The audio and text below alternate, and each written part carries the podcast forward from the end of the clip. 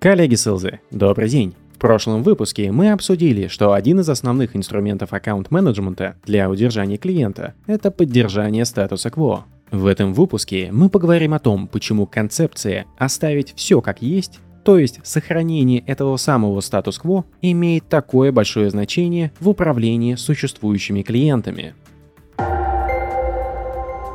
Здесь нам нужно будет немного окунуться в психологию. Я ни в коем случае не утверждаю, что обладаю профессиональными знаниями или опытом в этой науке. Поэтому буду ссылаться на выводы ученых и только делать робкие попытки интерпретировать их в контексте продаж. Начнем с того, что дадим краткое определение тому явлению, в которое мы хотим углубиться. Отклонение в сторону статус-кво одно из когнитивных искажений, выражающееся в тенденции людей желать, чтобы вещи оставались приблизительно теми же самыми, то есть сохраняли статус-кво. Эффект возникает из-за того, что ущерб от потери статус-кво воспринимается как больший, чем потенциальная выгода при его смене на альтернативный вариант. Для того, чтобы понять, каким образом статус-кво влияет на принятие решений и как можно пользоваться им в свою пользу при коммуникации с клиентом, мы обратимся к трудам Кристофера Андерсона. В своей работе, которую я вольно переведу как «Психология ничего не делания», Кристофер указывает на четыре фактора, лежащих в основе отклонения в сторону статус-кво.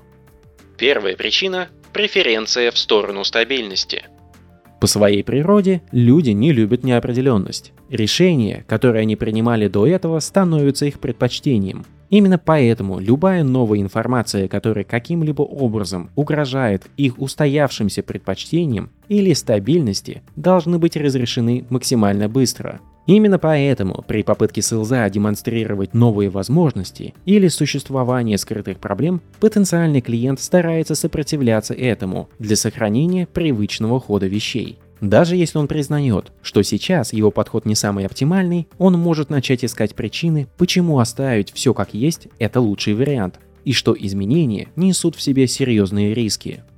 Вторая причина – воспринимаемая стоимость перемен – в данном случае потенциальный клиент воспринимает свое состояние статус-кво как бесплатный элемент. То, что он делает сейчас, уже является частью бюджета и операционной деятельности. Клиенту не нужно тратить свои ментальные усилия на то, чтобы что-то менять. И как только он представляет себе перемены, он быстро находит все те дополнительные расходы, которые нужно будет понести. Вполне возможно, что понадобится дополнительный бюджет, чтобы начать работу с новым провайдером. И все это, несмотря на то, что они уже платили за входной билет, когда начинали работу со своим существующим. Мало того, дополнительные расходы появятся, когда нужно будет обучать сотрудников и изменять процессы, чтобы новое решение прижилось в компании. Ну и, конечно, не стоит забывать о том, что клиенту нужно будет убедить всех остальных стейкхолдеров, что изменения действительно нужны, а это время и усилия. Все эти расходы, усилия и неопределенность только добавляют уверенность в том, что значительно легче ничего не менять. Да и вообще, кто знает, стоит ли игра свеч. Вдруг новый провайдер не сможет обеспечить даже того, что клиент получает уже сейчас. Третья причина – сложность выбора.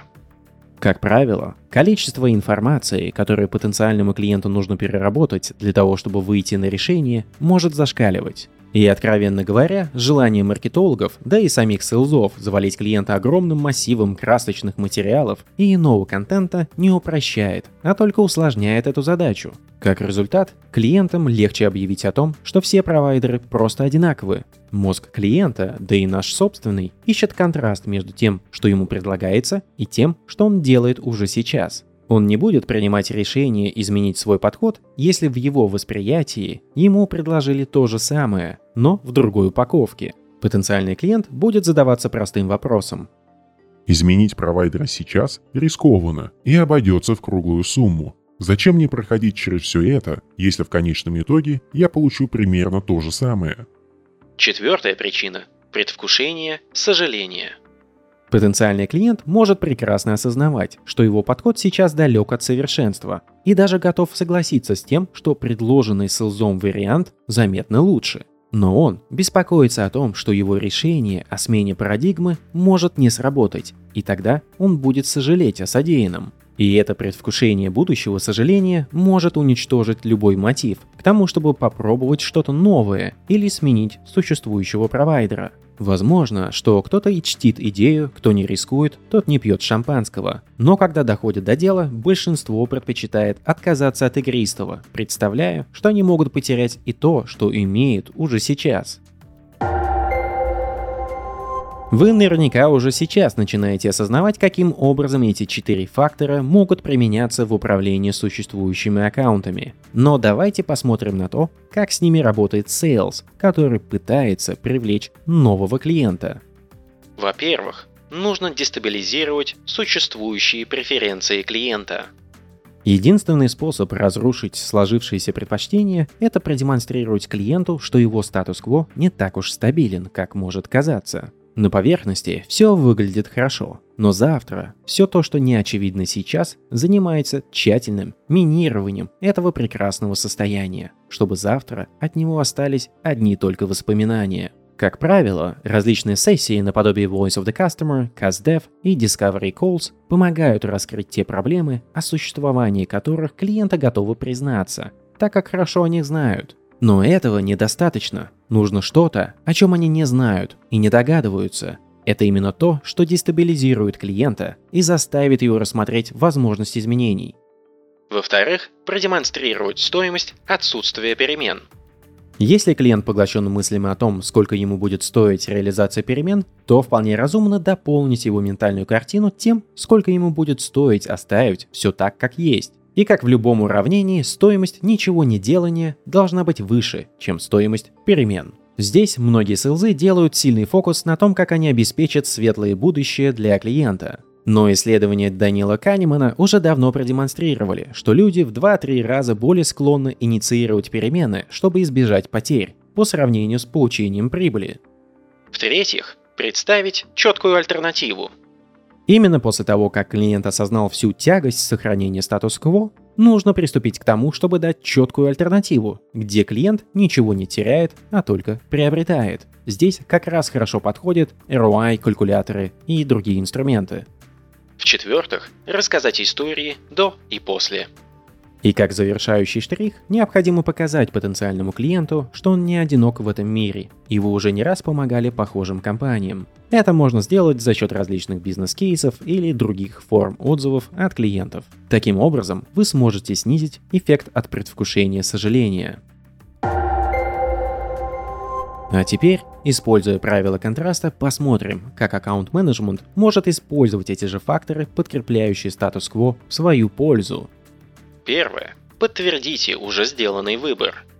Напомните вашему клиенту о том, какой путь он преодолел, чтобы принять изначальное решение о работе с вами. Это должно простимулировать клиента снова подтвердить верность своих предпочтений. Второе. Подтвердите, что перемены стоят дорого.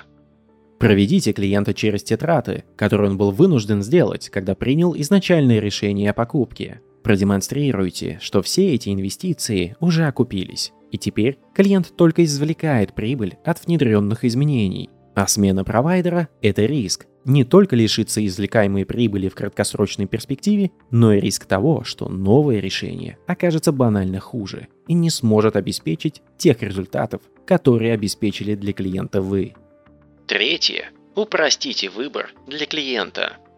С готовностью подтвердите, что большая часть конкурирующих решений на рынке предлагает более или менее одинаковую функциональность, как и ваш продукт. И с момента изначального решения клиента ничего не изменилось. Вы, как и другие конкуренты, обновляли продукт, чтобы закрывать задачи вашего клиента. Если клиент не видит большой разницы, то зачем тратить силы на смену провайдера? Четвертое. Напомните клиенту, что, возможно, именно ему придется сожалеть о неверном решении. Напомните клиенту о том, сколько усилий и сил он потратил на то, чтобы внедрить ваше решение, и даже, возможно, о тех проблемах, которые возникли в процессе, но которые, конечно, были профессионально улажены. Напомните им и о том, что смена провайдера – это риск, и вполне возможно, что с конкурентом пройдет далеко не все так гладко, как это было в вашем совместном путешествии. Зачем подвергаться риску и оказываться тем, кто принял неверное решение? Подходы, которые требуются от селза для того, чтобы привлечь клиента, противоположны тем, что нужны для его удержания. В первом случае необходимо дестабилизировать комфорт клиента и использовать возникшую трещину в его ментальной картине, чтобы убедить в необходимости перемен. В случае удержания нужно всячески подчеркивать комфорт действующего статус-кво и подчеркивать риски от изменений. В следующих выпусках мы поговорим о том, как выглядит практическое применение этих принципов при управлении существующими клиентами в четырех аспектах – при продлении, при повышении цены, при ап и кросс-продаже и при работе с жалобами от клиента. Подписывайтесь на подкаст, делитесь им с друзьями и коллегами, если хотите. Успехов вам и отличных покупок вашим клиентам!